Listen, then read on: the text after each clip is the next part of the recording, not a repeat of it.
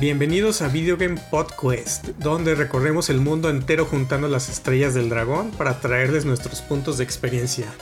En esta búsqueda astral, formando un equipo de tres, estamos JP, el caballero oscuro de banda. Él es materia antimateria, puede ver tu pasado y tu futuro, consume tiempo y te va a consumir a ti.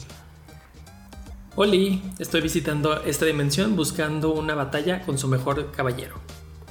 Bien, también está aquí Aldo, que está uniéndose a la trupa Koopa. Lo que sea con tal de ver en el mismo equipo a Mario, Bowser y a la princesa. Y yo soy Squall y aquí estoy brincando múltiples veces en la cabeza de un Goomba para que me puedan dar un ítem. Y bueno, el día de hoy, como podrán ver, vamos a estar hablando de un juego ya, ya viejito, de la época del juegazo, de la época del Super Nintendo que no sé si todo el mundo, si eh, de la mayoría habrá tenido la oportunidad de jugarlo, pero es un gran título y hay mucho que hablar de este, de este pequeño juego que es Super Mario RPG, la leyenda de las siete estrellas. Entonces empecemos con una pequeña introducción de, de, de este, unos datos de este juego. Que Super Mario RPG es un juego del género RPG, obviamente, role playing game. Eh, fue desarrollado por Squaresoft y fue publicado por Nintendo en el Super Nintendo allá en 1996. Una cosa interesante que decir de este juego es que es uno de los pocos juegos de Mario que fue hecho fuera de, o sea, por otro estudio que no fuera Nintendo. Eh, en este caso fue por Squaresoft, eh, hoy conocido como Square Enix, que fueron los creadores de la serie de Final Fantasy. Creo que no sé, no he checado actualmente cuáles otros juegos han salido fuera de Nintendo, pero creo que el último, el de Mario Rabbits, creo que ese también se lo hizo Ubisoft. Pero hay como muy pocos juegos. Pero este creo que fue el primero, primero que, Nintendo dijo, órale, soltó a, Mario. soltó a Mario y a ver qué pueden hacer. Y bueno, el juego fue dirigido por ah, Chihiro Fujioka, que es eh, conocido también por haber dirigido los juegos de Mario y Luigi, Superstar Saga, que salieron posteriormente, que son algo así como sucesores espirituales de este, de, este juego de Mario RPG. Y un dato también curioso de, de, este director es que él es también como compositor y actualmente forma parte de una banda que se llama Earthbound Papas que es una banda dirigida por Nobuo Uematsu. Hmm. Entonces, por ahí tiene ahí también un poco de influencia. El juego fue producido por Shigeru Miyamoto, obviamente el papá de Mario y al pendiente de, qué estaban haciendo con él. Y la música es de Yoko Shimomura, que tal vez la recuerden por Kingdom Hearts y también participó en los juegos de Mario y Luigi. Sabes que ahorita, ahorita que mencionaste eso, que, que, fue producido por Miyamoto, Creo que esto me da más tranquilidad de que de la película que va a salir de Mario, porque sí va a estar ahí Miyamoto al pendiente. Exactamente, o sea, muchos están así como de que no, que va a ser un desastre y va a ser una jalada y todo, pero ya hay evidencia de que si Miyamoto está ahí al pendiente, él va, a cuidar bien que, las cosas pues sean eh, como tienen que ser, ¿no? De que no, no, se salgan mucho de la línea de lo que es Mario.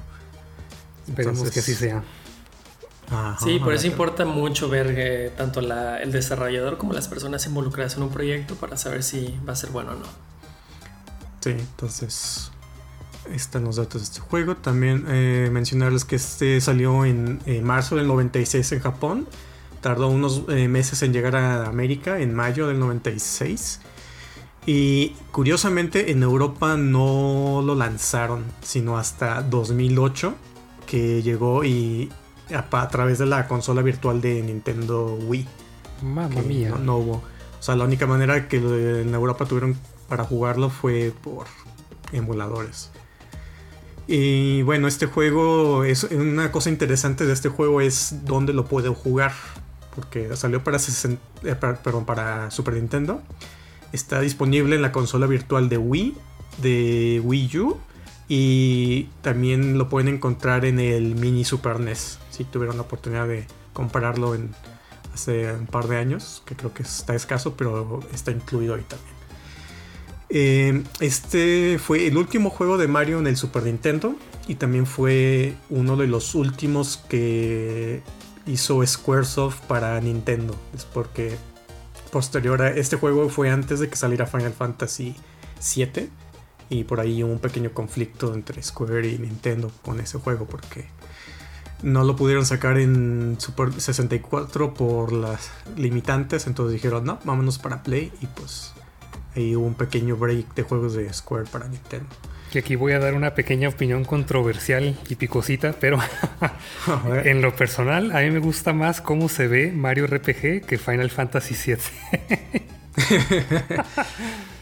Son diseños diferentes, pero yo creo que es impresionante que Mario RPG haya logrado algo visualmente así en el Super Nintendo.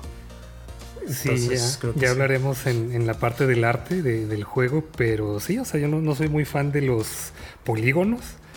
Y como ya hemos mencionado, estos brazos de jamón y pies de baguette que tiene Cloud. sí, completamente de acuerdo ahí. Y bueno, pues no, no hubo una secuela directa, desafortunadamente, ni remakes, ni, bueno, por sí. Eh, pero los juegos de Paper Mario y Mario y Luigi eh, fueron o están muy influenciados por elementos que vienen en este juego. Y el juego en su lanzamiento tuvo muy buena recepción y de hecho sobrepasó los pronósticos de Nintendo en ventas acá en América. Este fue como los primeros juegos en los que querían impulsar el, que la, gente de América conociera los JRPGs. Y dato interesante es que pues, superó estos números eh, en América y fue el sexto juego más vendido en Estados Unidos de ese año. Y el sexto lugar no es así mal merecido porque ahorita vamos a hablar un, un poquito de, bueno, pues de, una vez, eh, ese año hubo un montonal de lanzamientos de juegazos para las diferentes consolas. Que creo que fue un parte de la razón por la cual no, este, no, no, no, fue como de los top vendidos de, ese año. Eh, por eso en ese mismo año fue cuando salió Nintendo 64 y tenía el PlayStation 1 llevaba creo que un año de haber sido lanzado. Entonces había un montonal de, de oferta de juegos. Igual y ahí, eh, Aldo, tú que tienes, o quién es, ah, que tienes el dato ahí de, que, cuéntanos un poquito de qué juegos vimos en este año. Aunque no lo crean, y digo, el año no suena como algo muy interesante, pero fue el mismo año en donde salieron Super Mario 64, Mario Kart 64, Resident Evil, el original, Pokémon Red y Green, o sea, entiendan eso. Este, también salió, por ejemplo, en película Space Jam. Entonces, eh, a veces el año no suena muy bien, pero con que escuchen estos títulos, creo que sabrán qué tan viejo es este juego. Sí, yo creo que de niño no me fijaba qué tanto así de que este juego se acaba de salir. Pues yo no me enteraba de nada, ¿no? Nomás, pues mis padres me, regalaban algo. Pero a mí me sirve mucho esta película para, anclarme, como en qué, qué época estamos hablando. Y bueno, nada más para ahí completar el dato, el juego más vendido de ese año fue eh, Mario 64. Nintendo 64. Curiosamente, el segundo y tercer lugar fueron Donkey Kong Country 2 y Donkey Kong Country 3, que de hecho no salieron este año, pero creo que salieron, el 3 salió final del anterior, pero este año se, se vendieron muchísimo. Entonces, ahí, están esos datos. Y pues bueno, ya para empezar la, conversación, Aldo nos va a ayudar con una pequeña sinopsis del juego. Los primeros 10 minutos empieza como un clásico juego de Mario, porque la princesa es secuestrada por Bowser y Mario acude al rescate, pero una espada gigante cae en ese castillo y los tres personajes son esparcidos por el mapa y reina el caos. Mario continúa su búsqueda y en el camino aprende de la nueva amenaza, así que une fuerzas con Mallow, quien busca a su verdadera familia, con Gino, con la misión de reparar el camino de las estrellas, con Bowser también, que quiere recuperar su castillo, y con la princesa que está en búsqueda de traer de nuevo la paz a Mushroom Kingdom. Perfecto. Pues bueno, esto es eh, eh, introducción a lo que es Mario RPG. Eh, vamos a empezar como es costumbre en el podcast. Vamos a hacer un pequeño speedrun cada quien. Entonces ah, empezamos con JP. Ok. Perfecto. Eh, bueno, a este juego yo le daría el premio a la mejor colaboración. Como dijimos, es como de varios eh, desarrolladores. Eh, la trama, en pocas palabras, diría que es la siguiente: excéntrico equipo repara carretera estelar. y mi elemento favorito del juego fue que pude jugar como Bowser. Yeah. Ok, va saldo, speedrun. Muy bien, a mí de las pocas cosas que no me gustaron, uno, es que las plataformas no se juegan tan bien en isométrico, que es la vista que tiene este juego. Y la dos es que no hay más juegos como este. Eh, las cosas que puedo decir a favor del juego es que es sencillo, es intuitivo y es muy divertido. Creo que lo puedo describir como épico, dramático y cómico. Y le daré el premio a una de las bodas más raras en un juego. Y un título alternativo fácilmente podría ser Star Wars. y algo refrescante que tiene este juego son los elementos de acción en los turnos al atacar y defender. Mi speedrun. Eh, una mecánica que me gustó mucho de este juego y que creo que sobresale y lo distingue de los demás RPGs es la cuestión del timing al momento de hacer ataques, que aunque es un juego de RPG por turnos, tú tienes de todos modos que estar ahí apretando botón para hacer más daño o defenderte de daño, que es una mecánica que luego tomaron en otros juegos. Eh, una cosa, lo que más me gustó fue la... Para mí entra mucho el elemento nostalgia en este juego porque fue mi primer RPG. Eh, y para mí como fue la primera vez donde podía ver como Mario y Bowser eh, colaborando y siendo parte del mismo equipo, entonces eso fue como que algo que se me hizo muy memorable de este juego. Yo también detesté el movimiento en, en escenarios, pues todo la, el plataformeo que tiene, y, pero creo que las batallas están muy bien logradas, aunque está un poco fácil el juego. Ok, entonces después de este pequeño speedrun, vamos entrando ya al, tema. Y empecemos primero que nada antes de hablar de nuestra experiencia con el juego, eh, cuéntenme así rápido, ¿qué personajes fueron los que más estaban en su party? Así como la mayor parte del tiempo. A ver, JP. Híjole, depende de mucho de, del mundo, pero pensando, digamos, en la parte final del juego, yo usaba mucho Mario, Gino y a la princesa. A pesar de que yo quiero usar mucho a Bowser y que me encantaba jugar, creo que al final ya como que se hace medio malo. Y era mucho mejor Gino. Ok. ¿Tú, Aldo? Hay, hay un punto como que donde ya se separan las paris, porque también yo al principio empiezo con Mario, con Bowser y con Mallow. Pero hay un nivel, no me acuerdo ahorita qué número, pero subes de nivel y de repente Gino ya aprende un ataque que ataca a todos en el mapa y que Peach puede curar a todo tu equipo, entonces ahí es donde ya se salen los otros y llegan estos dos como equipo definitivo. Cuando Peach obtiene su sartén, se hace demasiado fuerte. Ah, también, ah, esa es su arma más fuerte. Pero sí, yo creo que el, ataque que hace que, la meta al, a la pari es precisamente el, abrazo grupal que cura, cura a todos en el equipo. Sí. Y de, hecho coincidimos en esto. Yo también, eh, de los cinco personajes jugables, eh, ya al final endgame era Mario, eh, Peach. Bueno, que ha hecho en este juego es Toadstool, todavía ni siquiera se llamaba Peach. Sí. Y Gino. Y sí, es muy como muy notable que al inicio pues es como Malo, Bowser y Mario, pero llega un punto en el que sí, cambias a estos. Y ahora la otra pregunta interesante. ¿Ustedes le pusieron nombre a su personaje? Ya ven que hay algunos juegos de antes te dejaban meter o cambiar el nombre del protagonista. ¿Ustedes normalmente qué, ponen ahí? Pues casi en todos los RPGs o JRPGs te piden que hagas esto y a veces te quedas ahí media hora viendo la pantalla. De, ¿cómo le pongo? Pero yo le puse el, el primer nombre de Mario, que no sé si sabían que tiene dos nombres. Mario Mario. No. No, otro, tiene otro. Super. Tiene, tiene un nombre japonés porque pues es, de allá. Que es un nombre, creo que me parece que es muy común entre hombres y mujeres, que es Isami. Isami es un nombre unisex, efectivamente. Nada más que tienes que, se llamaba tienes que pronunciarlo con un acento italiano. Isami. Isami Mario. Isami. Ay, no es posible. no, pero sí le puse, sí le puse así, le puse Isami M. ¿Y ustedes qué tal? ¿Le batallan mucho para ponerle nombre a sus personajes? No, yo no me complico y siempre pongo el que, el que viene por default. En todos los RPGs he hecho lo mismo. yo antes hacía eso, pero ya normalmente les pongo Squall, que realmente pues, no afecta mucho, pero pues porque pues, en esos mismos juegos donde te dejan poner el nombre, pues normalmente no tienen ningún efecto fuera del de que lo ves escrito. Nunca lo pronuncian ni nada, entonces. Creo que aquí ni lo dicen, o sea, nada más es como para el archivo, Ajá, para que sepas cuál es tu archivo. Exactamente. Y pues bueno, entonces ahora eh, platiquen un poco de su experiencia con el juego. ¿Cuándo fue la primera vez que lo jugaron? Sé que pues, lo rejugamos todos antes del podcast, pero ¿cuándo fue la primera vez que lo jugaron? ¿Qué tanto lo han jugado? Y si este fue su primer RPG. Empezamos con Aldo. Supongo que el primer RPG es Pokémon, pero así como de, de, Square, yo creo que sí fue el primero que jugué este y lo jugué pues cuando me lo regalaron, no sé qué año habrá sido, pues de ahí entre el 96 y el 2000 supongo.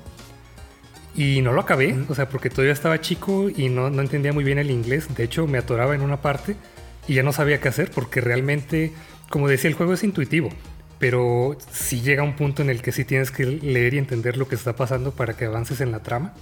Creo que me atoraba en un acertijo que es en el barco hundido. Y lo dejé por ah, años. Y ya después regresé y dije, a ver, ya sé inglés y ya lo pude terminar y ya fue muy satisfactorio. Yo no sé si considerarlo mi primer RPG. Sí, sí fue el primero que, que tomé. Y no, no voy a decir empecé a jugar porque yo nunca tuve Super Nintendo, siempre que lo jugaba era en casa de una tía. Y este en particular lo tenían, lo puse, abrí un archivo de, mi primo que ya lo había jugado, entonces empezaba como a la mitad y no sabía qué onda con el juego. Fue hasta unos 4 o 5 años después que, lo empecé yo en un emulador y ya lo, lo, acabé de principio a fin. Entonces mi primera experiencia con el juego no fue muy grata, no, no sabía qué estaba pasando, obviamente no conocía la historia, qué había pasado, qué tenía que hacer. Este, pero ya que lo empecé a jugar completo desde cero me gustó mucho. Pero bueno, por lo mismo creo que consideraría más bien Final Fantasy VII mi primer RPG, no este. Ok. Muy bien. Y bueno, en mi caso, eh, para mí sí fue mi primer RPG. De hecho, fue regalo de Navidad para mí en el 96, de hecho. Pues me llegó este juego antes que el 64. Y también igual que Aldo al inicio, pues como que no sabía qué onda con este juego. Yo estaba acostumbrado pues a Mario, Super Mario World y así. Y fue como interesante como el twist y yo fue como que, ah, pues sí, es como diferente el tipo de juego. Pero también como que había partes que no avanzaba porque pues no sabía inglés, era así de, de estos fue los primeros juegos donde eh, literal estaba jugando con un diccionario a la mano como para ir traduciendo. Pero aún así había partes en las que me trababa. Pero eh, yo lo pasé, de hecho, porque también por este tiempo eh, estaba la revista de Club Nintendo, entonces ahí iban poniendo guías de así de los sidequests, de, de cómo derrotar a algunos enemigos, de cómo pasar ciertas partes, y también lo estaban pasando en el programa de Nintendo Manía. Y como yo seguía esos programas, de alguna manera también me ayudaron pues a, en las partes que me trabajo, ya saberme como los secretos. Entonces, eh, eh, yo lo jugué, lo he pasado muchísimas veces. lo jugué mucho en Super Nintendo. De hecho, ya al, nivel de que ahorita ya la batería de mi cassette ya no sirve. De hecho, antes del, para, para el podcast lo empecé en el Super Nintendo. Eh, pero como a medio juego, cuando lo volví a poner, eh, se le borró, se le borraron todos mis archivos. Y tuve que, tuve que usar otro archivo que tenía en el Wii que ahí también lo descargué y afortunadamente me quedé como en la misma parte, entonces de ahí lo pude terminar. Pero pues prácticamente lo he jugado en, en donde ha estado. Y no, no, no es mi RPG favorito, pero sí lo, lo, veo con mucha nostalgia porque fue el que me metió al género. Oye, entonces lo jugaste con un ojo a Mario y el otro a Gus, Gus Rodríguez. Ándale. con dos teles. Así es. Con dos teles casi, casi. No, pues de hecho ahí todavía tengo algunas de las revistas de donde vienen los tips. Entonces ahí, de hecho las estuve checando en mi, este, último playthrough. Estuve ahí viendo que dónde estaban los cofres escondidos y otras cosas. Uf, bueno, buenos recuerdos. Y bueno, antes de empezar ahora sí a lo, lo bueno, eh, tenemos un pequeño minijuego que vamos a, jugar antes de hablar de, de Mario RPG. Vamos a jugar categorías y JP nos va a ir indicando cuál es la categoría de la que vamos a hablar y vamos a empezar a mencionar elementos dentro de este juego. Entonces ya con esto se van a dar una idea de todo lo que contiene Super Mario RPG. Va, entonces listos, empezamos con Squall. Y alternamos. La categoría es personajes. Mario, Peach, bueno, Toadstool, eh, Bowser, Gino, Mallow, el canciller Chancellor de Mushroom Kingdom, Frogfusius, eh, Bellamy, Jinx, ah, Johnny Jones, ah, Smithy, los Saxon Rangers, pues, eh, Booster, eh, Mac, Dodo. Valentina, Ah, chingada, la ganaste. eh, Pelas, tiempo. Bien hecho, entonces punto para Aldo. Empezamos de nuevo contigo. La categoría esta vez son enemigos. ok, un Goomba, mm, Koopa, ah, Boo, mm, Accent Red, eh, Shy Guy, Accent Black, eh, Gu- Guerrilla, que es como el que se parece a Donkey Kong, okay, ah, Accent Pink, Axem Yellow, Accent Green, eh, Smithy, ah, Jonathan Jones, eh, Spikey, Booster, eh, Tiempo. punto para Squall. ah, venga, venga. Perfecto, pues vamos empatados. El siguiente empieza Squall. Categoría es ataques. um, Jump, Eh, Ultra Jump, Super Jump, eh, Ultra Flame, Group Hog, eh, eh, Terapia, Therapy, HP Rain, ah, Thunderbolt, Geno Flash, Aterrorizar de Bowser, Geno Blast, eh, Gino Whirl, um, Tiempo. Olvidó. punto para Aldo. es- iba a decir la estrellita esta que avienta Malo. Esa cosa. ah, es Star Rain, creo. No, es otra. ¿no? Ah, Pues es que este Rain es un ataque enemigo. ah, cierto, cierto.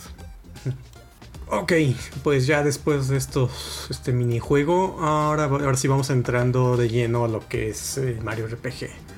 Eh, empecemos pues por la historia que ya en la sinopsis hablamos un poquito de que empieza como un juego normal de Mario y de, repente pues cuando Mario va a rescatar a la princesa de Bowser pues es donde se desatan los, los, los hechos, ¿no? Que cae esta espada en el castillo y Bowser, Toadstool y Mario quedan eh, esparcidos en el mundo y de ahí pues empieza ¿no? la, el, camino de Mario para ir a, encontrar a la princesa y después te, topas pues con una trama mucho más grande, ¿no? Que es de que hay que reparar el Star Road que se rompió y para esto hay que juntar estas siete estrellas que están repartidas a lo largo de, todo el mundo.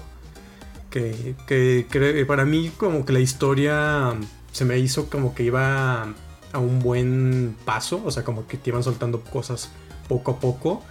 Eh, se me hizo muy corta, de hecho como que yo tenía una idea de que era más larga de lo que me tardé en mi, último playthrough de- del juego.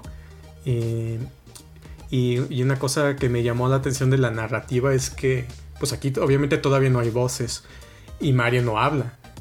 Entonces mucha de la narrativa, eh, algo interesante es que es como muy, los personajes son como muy gestuales.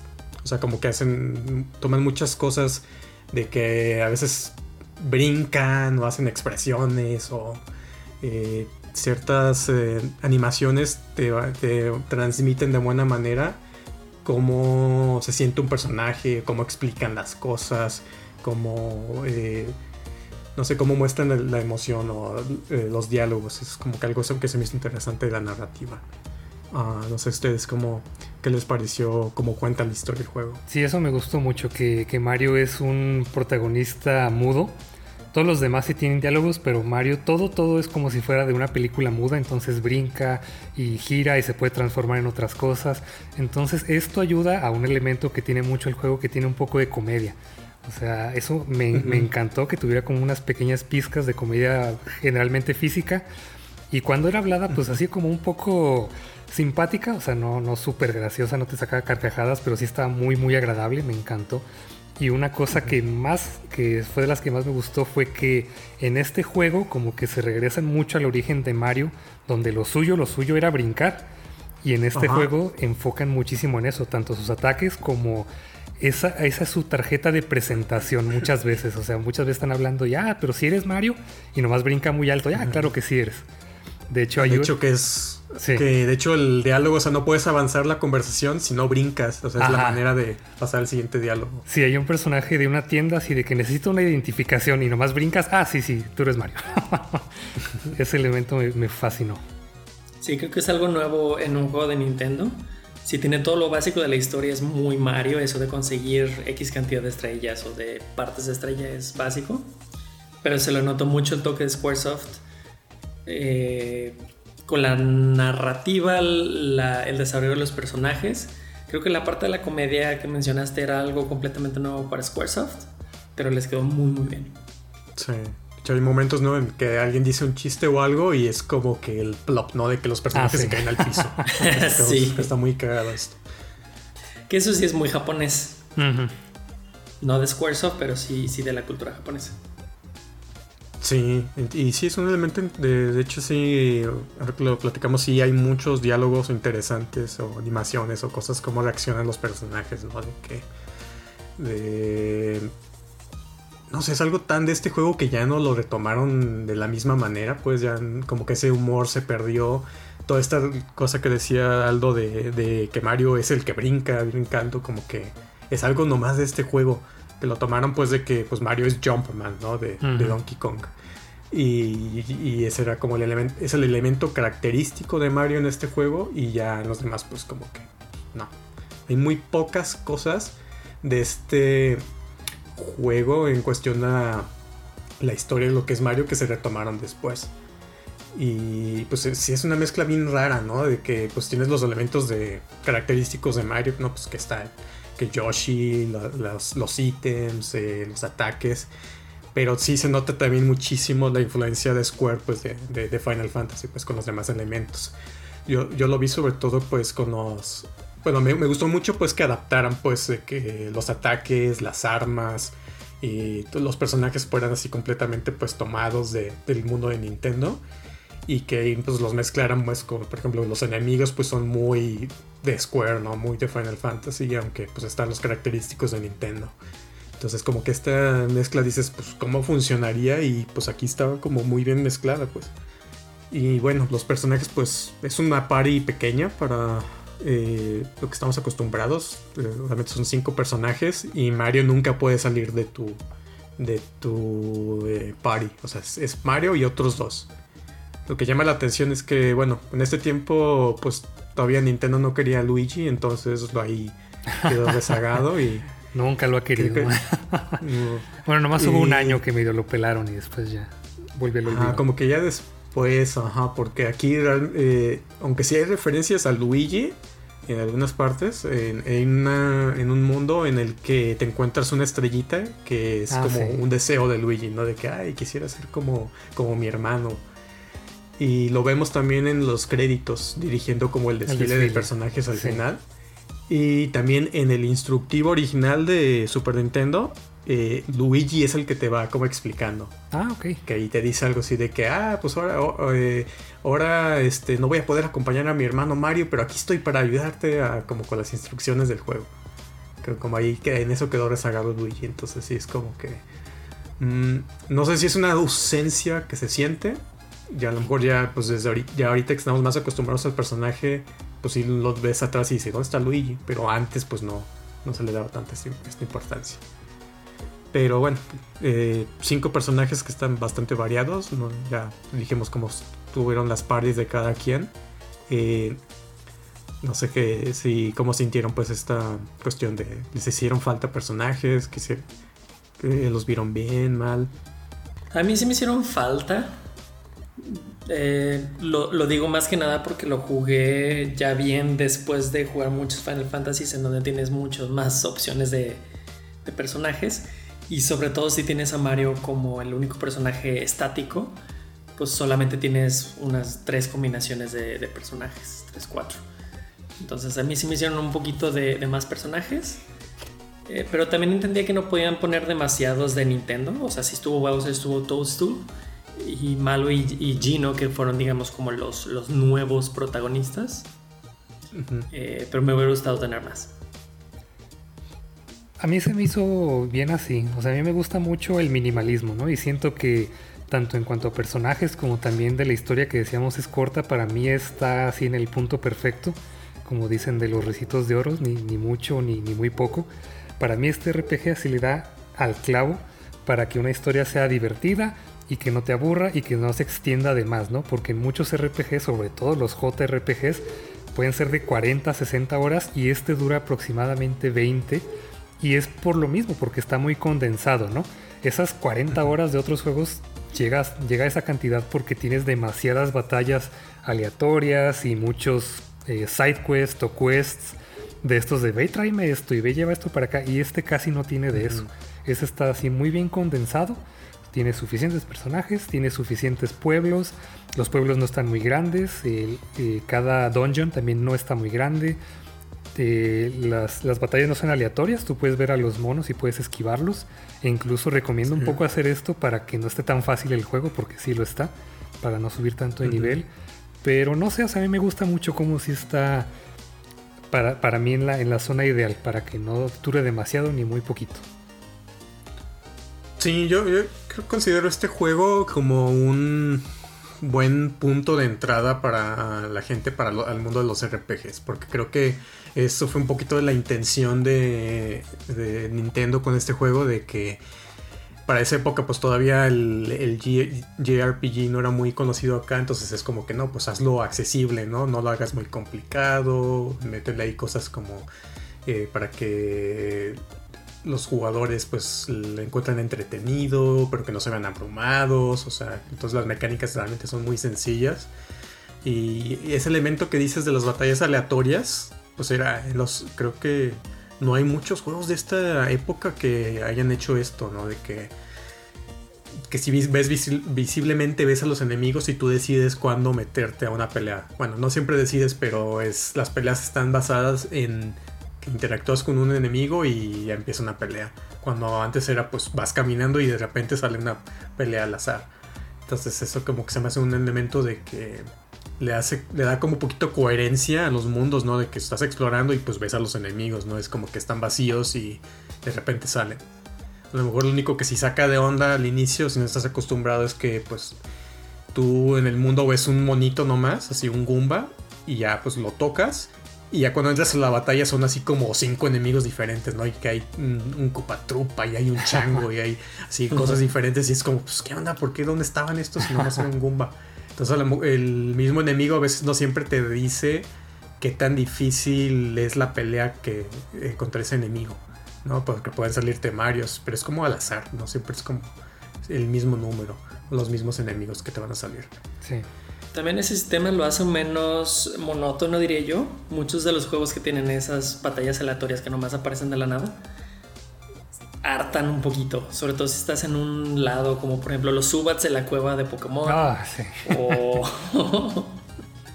o muchos otros ejemplos en los de Final Fantasy, estás hartísimo, solo quieres llegar a, a la siguiente área y todas esas batallas no te dejan.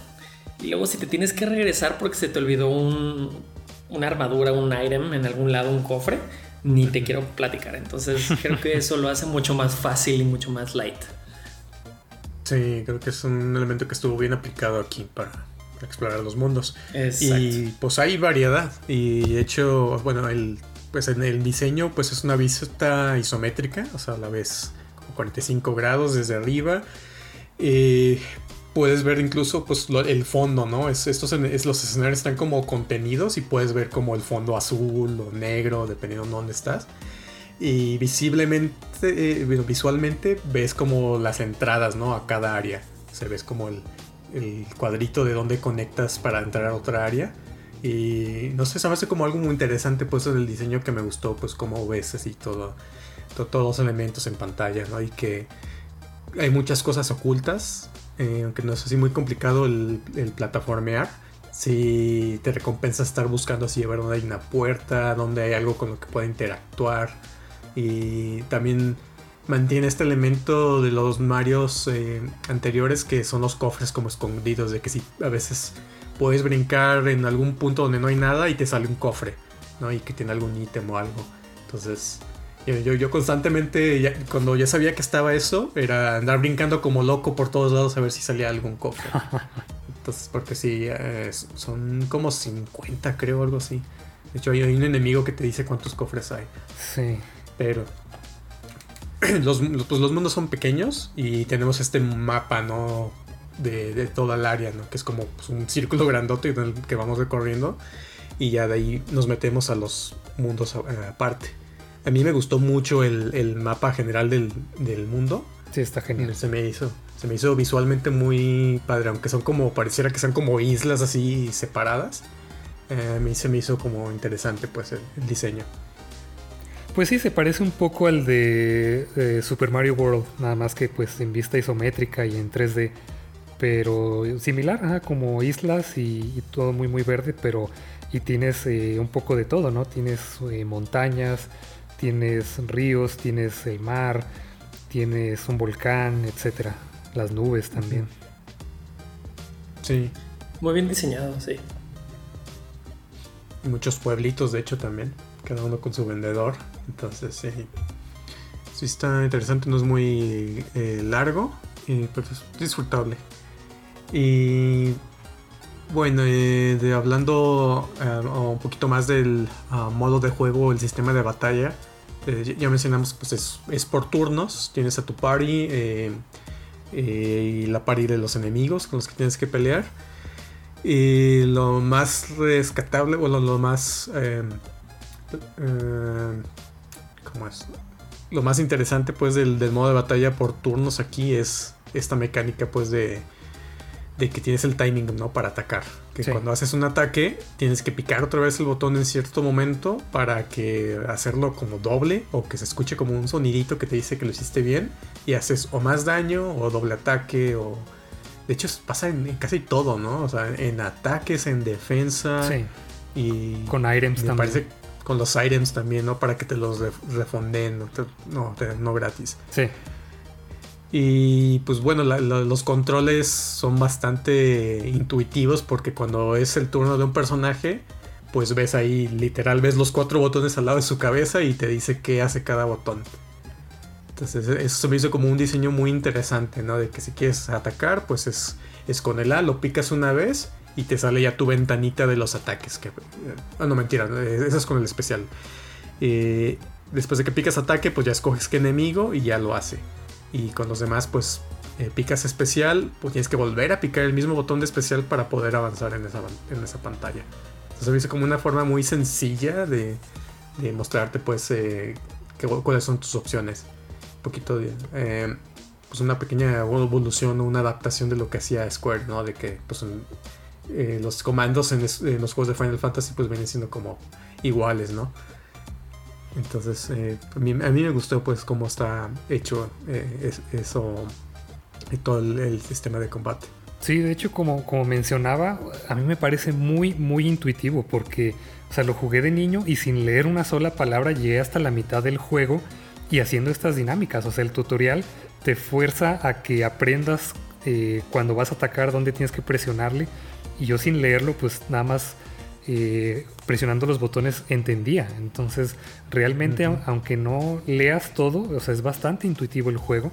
En cuanto a, los controles, está súper, súper sencillo, muy fácil de jugar. Y avancé hasta la mitad, o sea, así, sin, sin leer una sola palabra de lo que estaba pasando. Incluso por pura experimentación, ¿no? De picar, aunque no sepas qué es, es como que visualmente vas a ver qué hizo cada cosa. Entonces ahí vas también aprendiendo, aunque no sepas leer los comandos. Sí, y hablando del menú, se me hace muy interesante como en los Final Fantasy también tienes como este guante blanco que te lleva por los menús. Y siento que hasta está más justificado en este juego, porque pues Mario tiene guantes blancos, ¿no? No sé cuál sea la ah, razón por la que en Final Fantasy también se usa un guante blanco. JP sabe, a ver. no, la verdad es que no lo sé, ni idea. No sé, influencia de Mickey Mouse, este, o todo Box Bunny, no sé, que todo el mundo traía guantes. Sí, eso creo que, o sea, al menos en esas caricaturas creo que es porque era más fácil de dibujar o algo, que siempre les ponían cuatro dedos y con guantes blancos, por eso tantos personajes lo tienen. Pero no sé, en Final Fantasy así se usaba y pues aquí también se usa y digo, queda perfecto, o sea, es la mano de Mario tal cual. Que eso tiene sentido. Y del, del, timing, a la hora que atacas y defiendes, y también a la hora que usas los items para que te regalen uno, leí que, ay, claro, tiene todo el sentido del mundo, que se basaron en juegos de ritmo. Porque además este juego, además de que tiene muy buena música, tiene muy buenos efectos de sonido y los asimilas. O sea, sabes cuando suena qué cosa, ahí tienes que picar el botón de tal manera que yo tengo más de 10 años que no lo jugaba y todavía me todavía sabía, o sea, como andar en bicicleta, o sea, nunca lo olvidé en qué momento presionar, porque además de intuitivo es, es fácil de recordar porque tiene estos como estas señales tanto visuales como auditivas. Sí, justamente los sonidos y los olores es lo que nuestro cerebro más puede ligar a memorias directamente. De hecho, hay, hay veces en las que es más fácil recordar algo después de que hueles o escuchas algo que te recuerda a simplemente tú tratar de recordar o de pensar ese, esa memoria en particular. Entonces creo que eso les quedó muy bien. Eh, es mucho más fácil eh, agarrarle la onda y entender exactamente el momento en el que tienes que eh, apretar el botón, solamente con, con, sonido en lugar de solo verlo. También los ataques que son medio este, difíciles, ¿no? De tantear, como que tienes que picarle en cierto momento. Bueno, hay, hay unos que son inesquivables, ¿no? Pero hay muchos que son medio confuso cuando te va a llegar el ataque y, eso también le da como ese constante de estar atento, pues a ver o intentar ahora eh, en qué momento pico para defenderme y así. Entonces es como que un juego que te mantiene clavado en las batallas para tratar de hacerlo mejor, ¿no? De que no te hagan tanto daño, pasar las batallas más rápido. Y también hay otro elemento del juego que cuando derrotas a los enemigos, eh, hay algunos que te sueltan esta como florecita, ¿no? Que es ah, como un bono. Que así que los matas y te puede llegar una florecita de que, ah, eh, te recupera la vida. O defensa incrementada o ataque más. hay uno que te, que te da, ¿qué? Loki. Sí, Loki, para para mejorar tus, eh, bueno, para una, un volado de duplicar tus monedas o experiencia. Es un juego de dónde, dónde quedó la bolita, pero con huevos de Yoshi. Tienes que adivinar dónde está el Yoshi, pero es completamente al azar. O sea, tratas de seguirle y no, no, no. O sea. Sí, no, no, yo nunca lo pude seguir, siempre era al azar. Imposible. Sí, llegabas a, a brincarte lo mejor, la verdad. Sí, a veces no convenía tanto, pero era otro elemento que estaba, era que como para no hacer tan monótonas las batallas, le metieron muchas cosas, ¿no? De esta, la mecánica del timing. Sí. Las cosas que te dan. Ah, la, eh, la, florita también te daba este once again para que ah, volvieras a atacar luego, luego. Entonces hay muchas cosillas ahí que, están interesantes que te mantienen clavadas. Y, una de las luego eh, perdón, iba a decir que es muy importante eso porque eh, ese tipo de RPGs eh, que son un poquito pasivos y nomás eliges tu ataque pueden llegar a ser muy monótonos y muy aburridos. Entonces está perfecto que le hayan querido poner esas mecánicas y mantenerlo interesante. Sí, sí. Y a, mí lo único que no me gustó mucho, o bueno, a lo mejor siento que ya rejugándolo me faltó, fue que había muchos ataques de los enemigos sobre todo que no estaba seguro qué estaban haciendo. O sea, había uno así como que decía Bigger Up. Yo era, ok, está ah, subiendo su ataque o está subiendo su HP o qué. O sea, había muchos que nomás te decían el nombre, pero no viene una explicación de qué hizo. Ni visualmente en el enemigo veías algo así como alguna flechita o algún puño, una espadita algo que te dijera que tiene algo igual con tus personajes. Tú te subías así eh, defensa o algo, pero no lo veías tan visualmente. Lo único que sí notas son los status effects, ¿no? De que te pueden eh, envenenar, te pueden dejar mudo, eh, te pueden hacer hongo, te pueden hacer espantapájaros. que pues obviamente ahí visualmente pues ves a tu personaje afectado por eso, ¿no? No necesitas pues una descripción ahí de, de los status. Pero también en, los ataques de los personajes a veces también me faltaba como un poquito la explicación de qué causaba. Como que lo sentía muy limitado. No es así gran cosa porque puedes pasar el juego perfectamente sin saber qué hizo el ataque del enemigo, qué hiciste tú. Pero es una de esas cositas como que le sentí que le faltaban, que en, el, en su momento no le, pues no le no tuvo importancia porque pues igual lo pasé. Pero ya retomando le dices, mm, tal vez eso no es tan claro para, para cualquiera.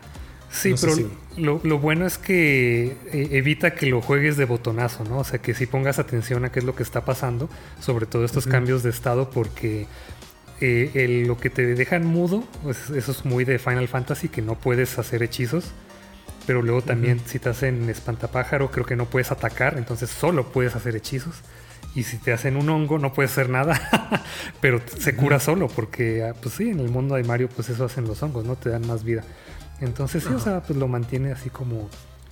Eh, te mantiene al tanto de, lo que está sucediendo en la pantalla y para que no siempre llegues con la misma estrategia, ¿no? A veces vas a tener que hacer algo diferente. Exactamente. Y pues bueno, los comandos pues son atacar, especial, ítems y defenderte, ¿no? Y hablando un poquito de los ítems, pues te encuentras los tradicionales pues hongos para curarte energía, eh, aquí en vez de poder de magia o MP eh, o este, este contador pues que, tienes, aquí tienes puntos de flor, ¿no? Flower Powers, que es lo que te, los que se gastan cuando haces un ataque especial.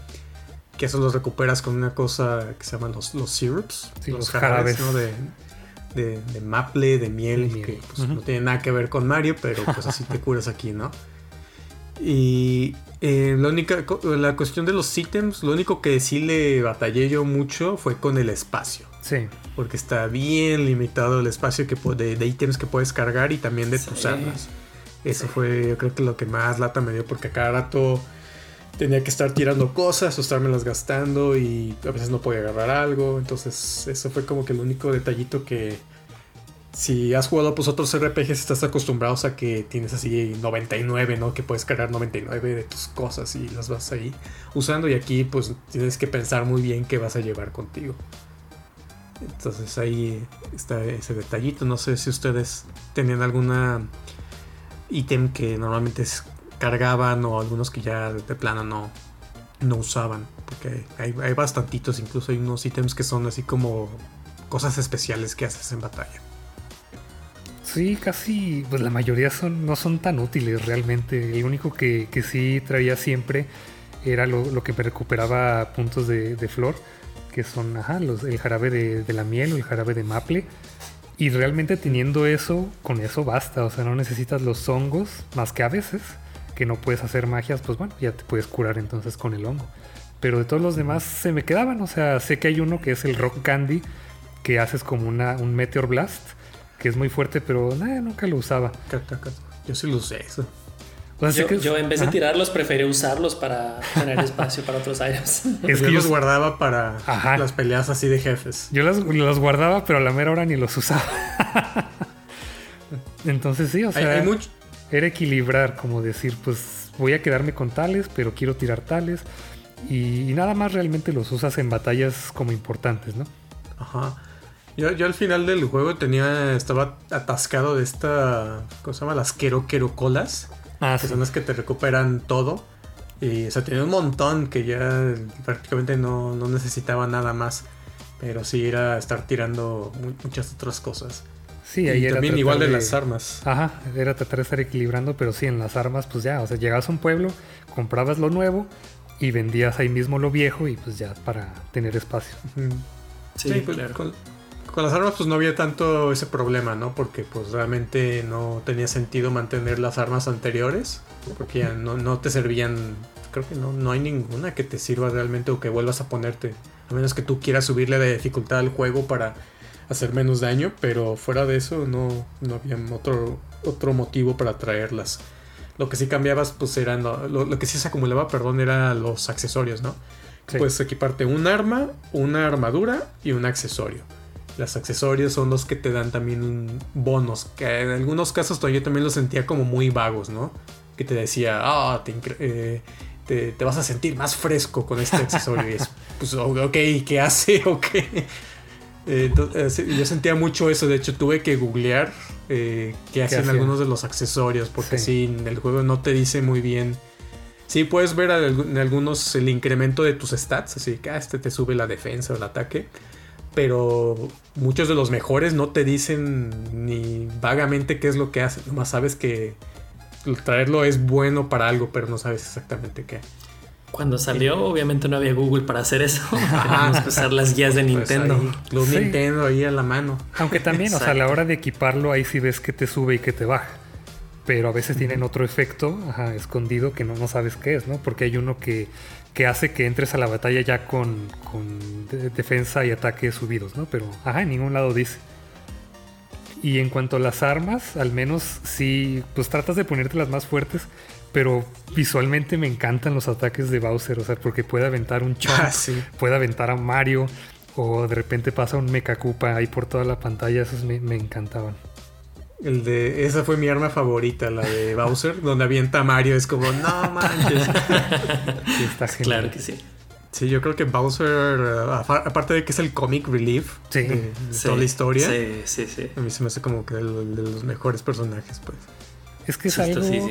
Ajá, es algo que puedes hacer una vez que ya tienes un personaje establecido como que muy serio de repente cambiarlo para que sea el cómico, porque es lo mismo que pasó con Thor en las películas, ¿no? O sea, sus primeras dos películas muy serias y el personaje muy serio, y en la tercera ya la dirigen como comedia, entonces ves a este personaje que tienes como esa idea de que es serio y lo ves como con este papel invertido, porque ahora Bowser, pues sí, o sea, de repente lo hacen llorar o se enoja mucho y así. Entonces es divertido verlo fuera de, de lo que estás acostumbrado, pero sin perder su esencia, porque sigue siendo muy rudo. Sí, exactamente. De hecho, o sea, él, lo maneja de que tú te le unes a él a, recuperar su castillo, ¿no? Es como, siempre cambia pues la, la narrativa para mantener su imagen. Entonces, eh, hace muchas situaciones muy chistosas en el juego.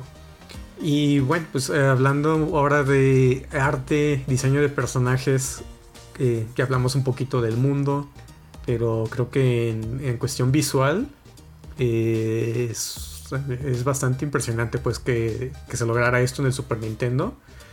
Eh, ya pues ahorita si lo pones en un... Eh, si lo juegas ahora pues se ve un poquito muy pixeleado. Eh, pero aún así mantiene como que la esencia del, diseño de los, de los, personajes, del nivel. a mí me gustó mucho la cuestión de... De las armas pues o de que visualmente siempre cambiaban, ¿no? No era como que la misma animación del personaje. Era de que no, visualmente si te ponías un arma diferente, pegaba siempre diferente o hacía diferente ruido. Siempre había una cosa en el diseño que cambiaba y que hacía sentir pues que si traías eh, algo diferente, ¿no? Las armaduras pues nunca cambian visualmente, pero fuera de eso eh, el diseño a mí me gustó mucho. Sí, lo que les decía que me gusta más que, las gráficas del Final Fantasy VII es porque eh, yo estoy muy peleado con los polígonos, o sea, no me gusta cómo se ven porque son de un solo color. Entonces, no, no sé. E, en este, en este juego lo que hicieron fue sí hacer modelos en 3D, pero luego ya los rendereaban y guardaban una imagen estática, en vez de guardar como el diseño en 3D, nada más como que les tomaban fotos, digamos, entre comillas, y guardaban esos sprites. Entonces, en teoría sí es 3D, pero lo mostraban ya como en 2D. Entonces, así es como hicieron todo este mundo y todas las animaciones de todos los personajes, a diferencia de lo que hace PlayStation con Final Fantasy, que todos los objetos están en 3D. Entonces, ahí gira mucho la pantalla y ves los polígonos y, no se ve muy estable. Y acá es más como animación, como casi casi, o sea, no son 24 cuadros por segundo, pero son cuadros y en el otro tratan como de renderearlo en tiempo real. Pues sí, o sea, fue un paso adelante para la tecnología, pero no sé, a mí no, no me gusta tanto como, como se ve. Y ya lo he dicho muchas veces, por alguna razón los polígonos no envejecieron tan bien como los sprites o los eh, pixeles. Creo que es muy el estilo de, Sony, de PlayStation, de, de, querer tener las mejores gráficas y siempre empujaban a que la mayor parte del juego fuera generado realmente en ese momento. Por eso los polígonos tuvieron que ir evolucionando poco a poco y en lo que lo hacían, pues sí, sí se, todo se rendereaba en tiempo virtual. Y pues todos los juegos de ese año pues salían con brazos de jamón. este, y Nintendo siempre fue bueno en, encontrar como, eh, se podría decir, soluciones creativas para tener una buena calidad sin tener que estar renegando a cada rato. Que, de hecho es algo muy similar a lo que hacen los animes.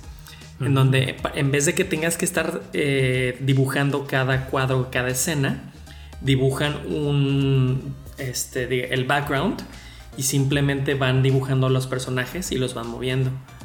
O es una imagen estática y con solo mover la cámara piensas y se, ve el efecto de que el anime está continuando y en realidad es, una sola imagen, no, no tienen que dibujar tanto. Son soluciones creativas, dan una buena calidad y sin, sin afectar pues, todos los recursos necesarios para crearlo. Yo, la única cosa del, de diseño de los personajes que le batallé, incluso ahora que lo rejugué, fue que algunos enemigos no les hallaba forma. O sea, había unos que estaban como estaban muy pixeleados en mi pantalla, pero había unos que se me hacían muy abstractos en la cara, ¿no? No sé si, les pasó con algunos. Había unos así que pues veías el enemigo físicamente, pero era. Mm, no le hallo forma que es, pero bueno. Pues sí, uno que otro. Uno que otro sí como que estaban muy. No sé, el, diseño no me transmitía bien cómo se veían. Pero bueno, no es como que afecte. Lo que sí es también eh, interesante es como la mezcla de los enemigos. Hay unos que están bien creepy. Sí. Como para un juego de Mario. Hay, hay como Green Reapers, hay calaveras, eh, hay unos que literal, o sea, pues, esto es de esto, realmente esto es puro Square, ¿no? Esto no, no tiene nada que ver con Mario. Eh, como los, los, sapos que te avientan como estos huevos. no sé, hay muchas cosas que se, que me hicieron medio bizarras, ¿no? De, los enemigos que de repente peleabas. Sí, hay unos que son unas sombras, que es, un fantasma así como antropomorfo, pero partido a la mitad y nomás es como del torso para arriba. y, los ves al lado de un búho, de un gumba y está curioso, pero aún así sí los... O sea, a pesar de que se ven como de mundos diferentes, al menos la, estética sí lo mezclaron bien, porque todos los personajes están como hechos chibi, o sea, están como chaparritos y gorditos. Entonces esto se ayuda mucho a unificar personajes como de diferentes mundos, ¿no? Tanto de Square como de Nintendo. Y cosa que no hemos mencionado, o sea, además de los personajes principales, vemos unos cameos muy interesantes en este juego también. Ah, sí, hay varios, no sé cuáles encontraron ustedes.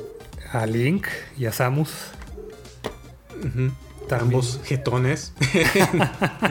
Los dos, ajá, durmiendo. Y luego también hay una nave de F0. Hay dos naves de F0 y una nave de Star Fox. Star Fox. Sí.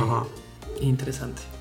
Entonces, para mí este fue como el primer, no intento, pero como la primera vez que vimos algo similar a Smash, como juntando a varios personajes, porque además de que vemos a Mario, a Bowser, a Peach, a Link, a Samus, personajes de Star Fox, de F0, a mi gusto, pues Mallow se parece a Kirby y Gino se parece un poquito a Link.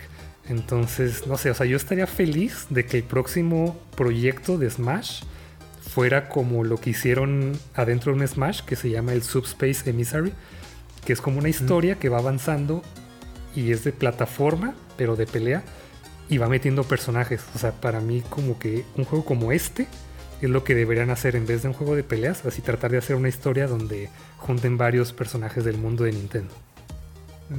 Estaría bien, seguramente lo harían un gachapón para celular para que te cueste dinero convocar a tus monitos. Demonios, y lo pagaría. Yo creo que también algo así como el juego este de que tiene Final Fantasy de ¿cómo se llama? El Brave Exvius, creo. El Brave algo. Que es de, lo mismo, pues como los personajes de Final Fantasy los vas convocando y así. Ah, ya. Pero sí, sería interesante ver algo fuera de, de Smash. A lo mejor de RPG, algo de estrategia, no sé. digo, hay mucho potencial, ¿no? Y este fue algo de lo que empezó con todo eso, ¿no? Porque sí, de hecho, o sea, es como el primer juego de Nintendo donde ves así los universos mezclados, ¿no? Multiverso confirmado. Cierto. Y bueno, la otra cuestión a platicar es la música de Yoko Shimomura y los sonidos del juego, que yo creo que para mí el highlight del juego son los sonidos, porque son así, están tan bien hechos, bien ubicados y los recuerdas. Pero también la música, o sea, creo que van muy de la mano ambas cosas, ¿no? De los temas del tema de batalla, el tema del mundo, de los jefes. Hay muchas canciones memorables que aunque se, siento que se repiten muy, el loop se repite muy rápido, Sí. pero es muy bueno. Yo voy a decir que no, realmente no recordaba mucho del sonido ni de la música. Si me hubieran preguntado antes de rejugar el juego últimamente, diría que, ah, pues seguramente no tiene nada interesante. Pero en cuanto empecé a jugarlo, empecé a recordar inmediatamente la- las canciones, los sonidos. Y creo que eso es la, la mejor, el mejor indicio de que la música es buena. Incluso cuando tú mismo no la recuerdas conscientemente, en cuanto escuchas la primera o la segunda nota, inmediatamente todo te viene a la cabeza inmediatamente. Sí. Creo que ese es la mejor, el mejor indicio de que es algo muy bueno. Y definitivamente Yoko es una excelente compositora. Y, y pues bueno, le, le dio un muy buen soundtrack a este juego. Sí, sí se inspiró mucho de, pues, de la música original de Mario, pero también de la, del trabajo de Nobuo Uematsu, eh, sobre todo de Final 4, creo. Y, y lo mezcló bastante bien, o sea, sí quedan tanto música como muy divertida y muy alegre, como música muy épica, ¿no? También las- los temas de batalla, eh, el tema de cuando ganas también una batalla es buenísimo. Y sí, los efectos de sonido quedan muy bien con la música y no nada más se usan durante las batallas, sino que hay efectos durante la historia también. O sea, como decían, cada que se cae un personaje se escucha así como tooth. Ajá, o sea, tiene muchos, muchos efectos de sonido muy, muy buenos. Y no, sí, la música es épica, es muy, muy buena. Y, sí, y aunque por ejemplo no, no tienen voces, hay enemigos que tienen su sonido característico, ¿no? Como el gruñido de Bowser, que se escucha como cuando entra en escena o algo. Eh, es como que jugaron muy bien ahí con, con cómo usaban los elementos de sonido para cubrir esta, esta cuestión de que no hay diálogos. ¿no? Entonces está, está muy bien logrado aquí. Sí. Y yo, yo no encontré realmente errores o bugs o glitches o algo.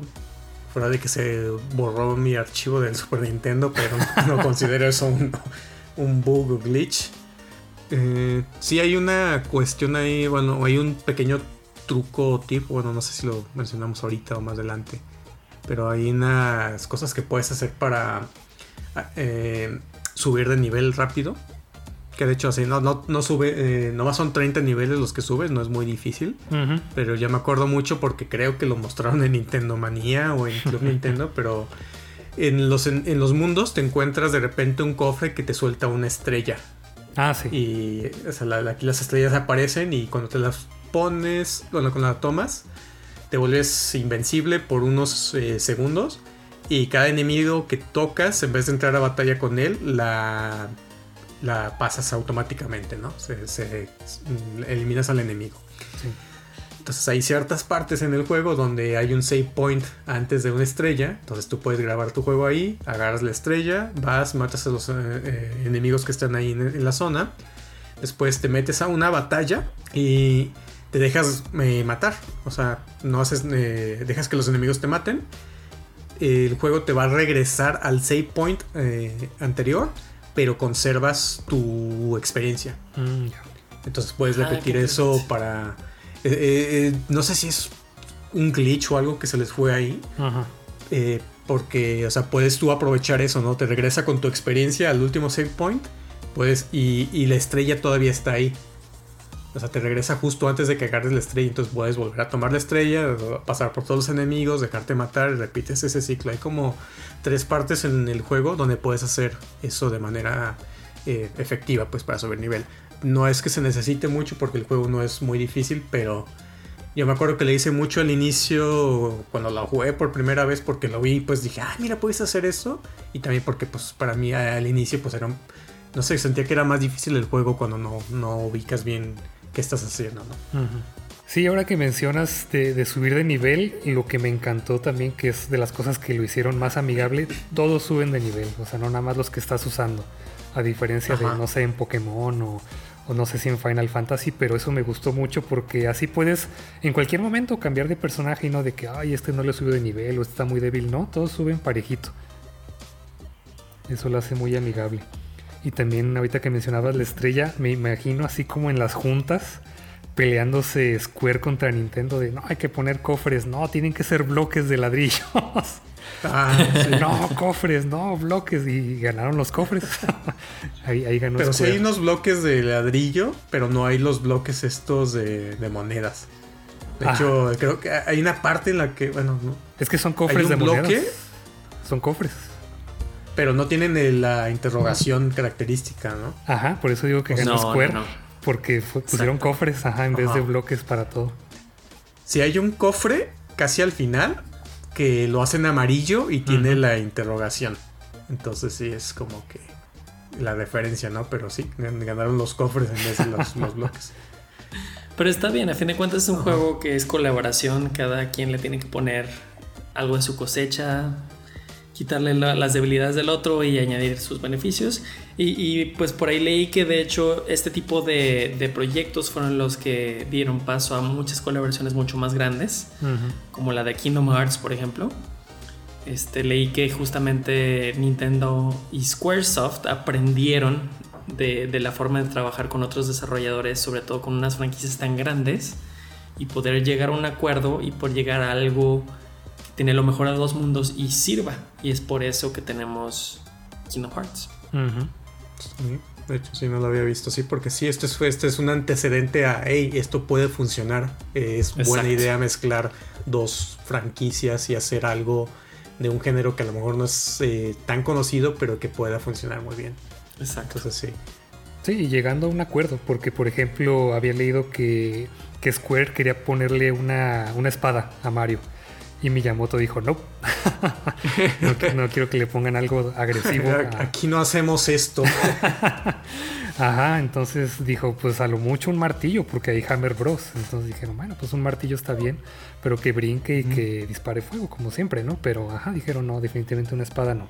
Y otro cambio, pero ahí ya no entre eh, Square y Nintendo, pero en Japón eh, Bowser cuando gana hace una seña obscena y en América lo cambiaron. Ah, mira, eso no sabía. Y bueno, pues eh, no sé, algún tip que quieran dar a los que no lo han jugado o los que quieran volverlo a jugar. Yo les di el tip de lo, cómo pueden subir de nivel rápido. Bueno, no es rápido, pero es este eh, de una manera mm, no legal. Yo sí les quiero compartir uno. Este. Por ahí un jefe muy famoso. Eh, si mal recuerdo, es al final de la estrella 5. Que es, digamos, de los más difíciles del juego. Y termina. Ese merece. Ah, ese. Este, tuve un montón de problemas eh, para vencerlo y justamente eh, tuve que consultar una guía de Nintendo. y el tip que, me dieron es, hay una parte que es cuando se pone más difícil la pelea, que se divide el jefe. Y, en teoría no, no debes de saber cuál es el correcto. Pero hay un truco en donde si atacaste el turno pasado antes de que se divida eh, y tratas de volver a atacar, el cursor se queda en, la copia correcta. Entonces ya sabes ah. cuál es sin tener que adivinar cuál, cuál es el correcto. Sí, porque uno recibe más daño que otro. Ajá. Exacto. Yo, pues yo lo hacía prueba y error. Ah, está interesante eso. Eh, pelearon contra Kulex. Ah, claro. Enemigo extra. Sí. Sí. Que, que de hecho, o sea, según yo no es, yo no es un personaje en sí del Final Fantasy, pero está inspirado como en Final Fantasy 4 eh, o el 6, esa época. Esa, batalla pues es opcional, es la más difícil del juego. Eh, y me gustó mucho pues de que ya que la que ganas escuchas el tema de, de victoria de Final Fantasy. Sí. Entonces es como que muy este, interesante pues ahí que metieron pues es la referencia, esa pelea es completamente pues Final Fantasy pues. Está muy buena. Y el otro tip que, yo iba a dar es, um, que de hecho es una cosa que no hemos hablado, cuando aquí cuando subes de nivel, aparte de que suben tus stats y que todos tus personajes ganan experiencia siempre, cuando uno sube de nivel, tú escoges qué stats adicionalmente subir, ¿no? Tienes tres opciones, subir ataque y defensa, HP o ataque especial y defensa especial. Entonces tú siempre puedes escoger en tu nivel y puedes ir personalizando de cierta manera tus personajes, ¿no? Para que sea que Bowser todo ataque o que, que Gino todo especial y así. Eh, yo lo que eh, hacía, o lo, que hice en mi último juego fue siempre me fijaba en los tres que, las tres opciones que me daban de subir de nivel. Siempre checaba cuál opción me daba más puntos. Porque mm. siempre hay una que te sube eh, más puntos que las otras. O sea, por ejemplo, tú puedes checar HP y, ah, esta opción nomás me va a subir este nivel un punto. Pero checabas eh, ataque especial y, ah, me sube tres puntos. Entonces era una manera de ganar más puntos eh, extras de, stats cada que subían de nivel tus personajes. Que eso era algo que yo hice en mis primeros jugadas. No me acuerdo que creo que al inicio nomás agarraba puro ataque o HP pero ya después empecé a jugarlo así. Entonces es como algo interesante pues también de este juego. siempre trataba de tenerlos medio equilibrados, pero no sabía ese pequeño detalle. Yo tampoco, es muy bueno, muy buen tip. Sí, se hace una diferencia, digo, no es muy difícil el juego, pero yo lo noté más fácil cuando empecé a hacer esto, porque a lo mejor mis personajes tenían más, más puntos de stats que, que en otras veces. Aunque también pues en este juego también hay armas como especiales o las ultimate weapons de cada personaje y ah, armaduras que las dan al final. Eh, no sé si las agarraron con Mario. Es una como un caparazón gigante de, tortuga que el Lazy Shell. El, Lazy Shell. Que también, de hecho, te dan una armadura que se llama igual, Lazy Shell. Eh, si esa armadura se la pones a la princesa, prácticamente la haces invencible. es eterna. O sea, nada le hace daño, no le hacen status effects, le sube la, eh, defensa así un buen, le baja el, ataque. y el especial. Sí. Pero prácticamente se vuelve inmortal Peach. Sí, esa está perfecta para tu healer. Ajá. Sí, entonces eh, esa es otra cosa que no, fue, no es muy difícil de sacar, de hecho. Pero es casi hasta el final del juego. Sí, realmente nada está tan difícil, ¿eh? O sea, como que me acordaba de, de chicos y que, ay, no me acuerdo cómo conseguir tal cosa o a dónde tengo que ir. Pero realmente si ves una guía, las cosas las consigues en 5 minutos. Ya nada más tienes que saber, ah, nada más tengo que ir a este pueblo a hacer esto y pum, ya, listo. Sí, y según yo no hay cuestas así que se te puedan pasar. Entonces, como que puedes regresar. No, me acuerdo si hay alguna en específico. Creo que no, pero el único que, que sí te puede costar un poco de tiempo es una que te venden por 50 monedas de estas especiales verdes de rana, que hace que te cueste todo la mitad de, poder de flores. Ah, sí. Ajá, y pues sí, estar consiguiendo esas moneditas sí es un poco tardado, pero es la única que me, que me viene a la mente. Cierto, cierto. Y otra cuestión aquí es este que le metieron minijuegos. No sé si fue por cuestión de, Nintendo que dijeron tienes que meter, tienes que tener minijuegos. Y hay un montón. Y la verdad es que no, no se me hicieron tan buenos. Eh, muy pocos se me hicieron entretenidos, pero ahí hay, ¿no? Hay, y de ahí es donde sacas la mayoría de las recompensas, ¿no? Pues es algo muy de Final Fantasy realmente tener minijuegos no tan buenos. La mayoría. Pero sí hay al menos unos siete, yo creo. Sí, está el del Midas River, que vas cayendo por el, el, río, el de atrapar bichos. Las carreras de, Yoshi. Las, carreras de Yoshi, que yo nunca pude ganar esa pinche carrera. Oh, está bien difícil. sí, la coordinación nunca le di el timing a ese. Está el carrito de la mina, que también está tiene su, su chiste. Había uno de cruzar un puente, este, que habían estas balas de cañón y que tienes que irles brincando. hay, un montón de juegos por todos lados eh, metidos. Que pues, está interesante, pues le da variedad pues el juego para que no te vayas aburriendo. Pero realmente no fueron juegos que volvía a jugar después de que los pasas. Es como que, ah, no, no sé. Quizás por las Frog Coins, pero no, no era tan esencial. Sí, la mayoría son parte de la historia, o sea, tienes que jugarlos, pero hay dos que son opcionales porque después puedes desbloquear como un casino. Y luego hay otro que hay un hongo que está jugando en un Game Boy y puedes ir con él a jugar uno que se llama Beatlemania. No sé si lo jugaron. Ah, sí lo recuerdo. Es como ah, Space Invaders, pero más rápido. Sí, sí, sí, exactamente. pero sí, esos son opcionales.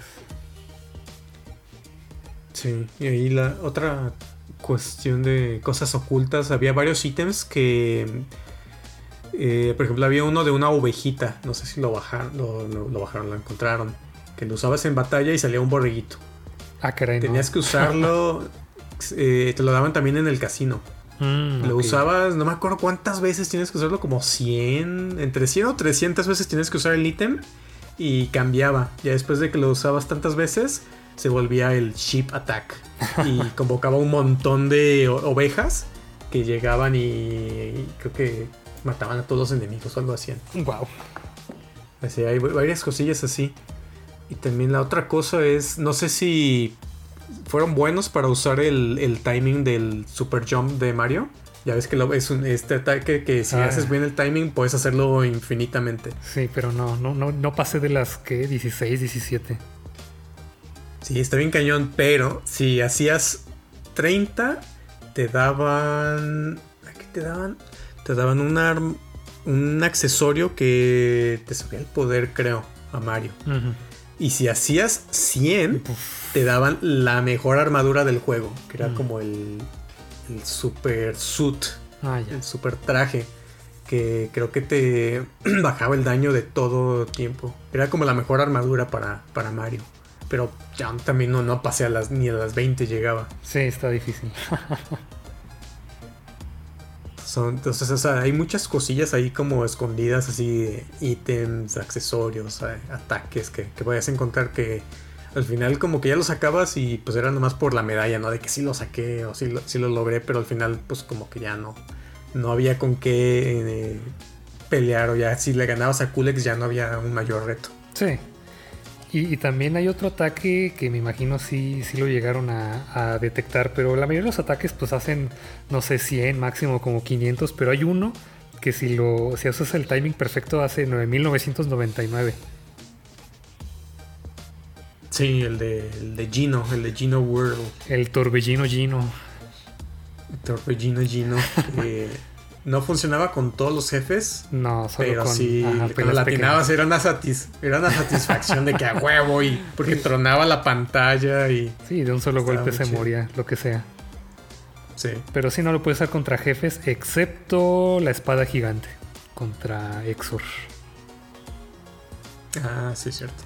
Sí, de ahí en más no, no funcionaba. Se encontraron con Bahamut Bahamut. Ese no me acuerdo. ¿Salía? ¿En serio? Sí, pero no, no se parece. Haz de cuenta que parece un Yoshi. Bahamut, por lo menos? Sí, se llama Bahamut, pero parece un Yoshi rojo. Órale. Lo invoca un, un Mimic. O sea, una vez que peleas contra estos cofres que, invocan monstruos. Ah, sí, cierto, sí lo vi, pero nunca me fijé en el nombre. es Bahamut. O sea, porque traté de, de fijarme en los nombres de todos. Por eso, ajá, vi que el, que parece Donkey Kong se llama Guerrilla, o sea, como gorila, pero de guerrillero. Ajá, y vi esta cosa y decía, baja mutillo, ay, ¿qué le pasó? Mira. Lo nintendizaron. Sí, porque están estos jefes. El Mimic, pues, es un enemigo de Final Fantasy que te convoca a tus enemigos, no lo saca de la caja. Y de hecho también te saca un genio y te saca creo que un hipopótamo. O sea, hay cosas bien raras que nomás los peleas con él. Y son batallas muy difíciles generalmente. Sí, porque también creo que a él no le hacen daño ciertos ataques. Creo que sí, de mis notas, lo último que me faltó mencionar es que es la primera vez que vemos, uno, la casa de Mario. ya sabemos dónde vive y cómo vive.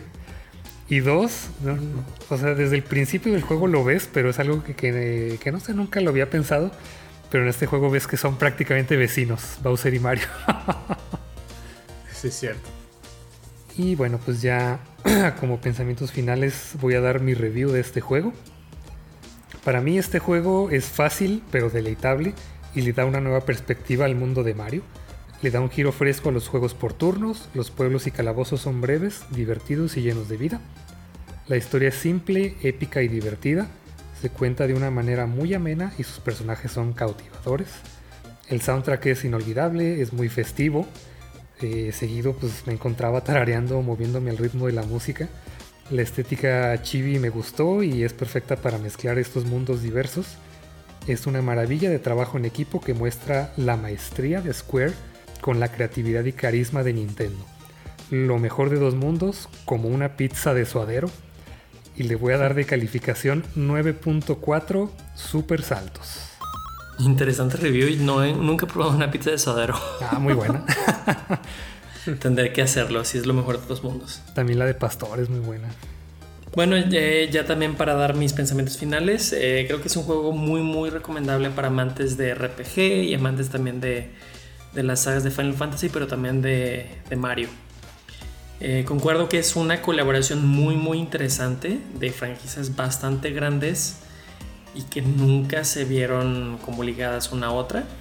Eh, hicieron un experimento para ver si funcionaba y la verdad es que sí funcionó se agregó lo, mejor de cada desarrollador. Están todas las bromas, el humor, este, eh, lo digamos divertido y ligero de Mario, con el desarrollo de personajes, eh, buena historia y, narrativa de RPG que, trajo Squaresoft a este juego.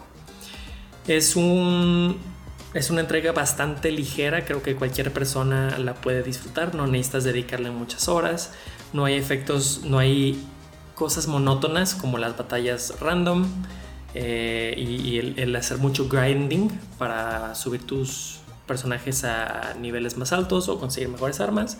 Creo que es un juego muy simple, muy buena historia, muy buen desarrollo de personajes, muy recomendado para, para cualquiera de nuestros escuchas. Eh, yo le doy una calificación de 9 sombreros de Mario de 10. Y bueno, si alguno de ustedes eh, lo juega después en, emulador, si puede. Si pueden no fijarse mucho en las gráficas, que obviamente es de, hace dos décadas, creo que lo van a disfrutar mucho. Y bueno, eh, ya para, para cerrar, esta es una aventura diferente de lo que hemos visto de Mario. Eh, eh, creo que es una excelente colaboración entre dos grandes compañías. Es triste que ya no haya habido más porque como que había mucho potencial aquí. Entonces eh, me gustaría que a lo mejor en algún punto vuelva a suceder algo así. Pero si, no pasa, aquí hay un muy buen juego que te puedo recomendar si están interesados pues en en ver qué hizo Square con la franquicia de Mario. Es un juego muy recomendable. Eh, hace 15 años a, lo mejor te habría dicho que es un juego perfecto para entrar a la, franquicia, eh, bueno, al género RPG. Hoy en día pues ya a lo mejor se va a sentir un poquito muy viejo, entonces es más como una recomendación de culto o por si quieres conocer pues eh, esta, esta entrega de Mario o este juego RPG de, la franquicia, a lo mejor por, por conocer o por cultura general es una muy buena recomendación.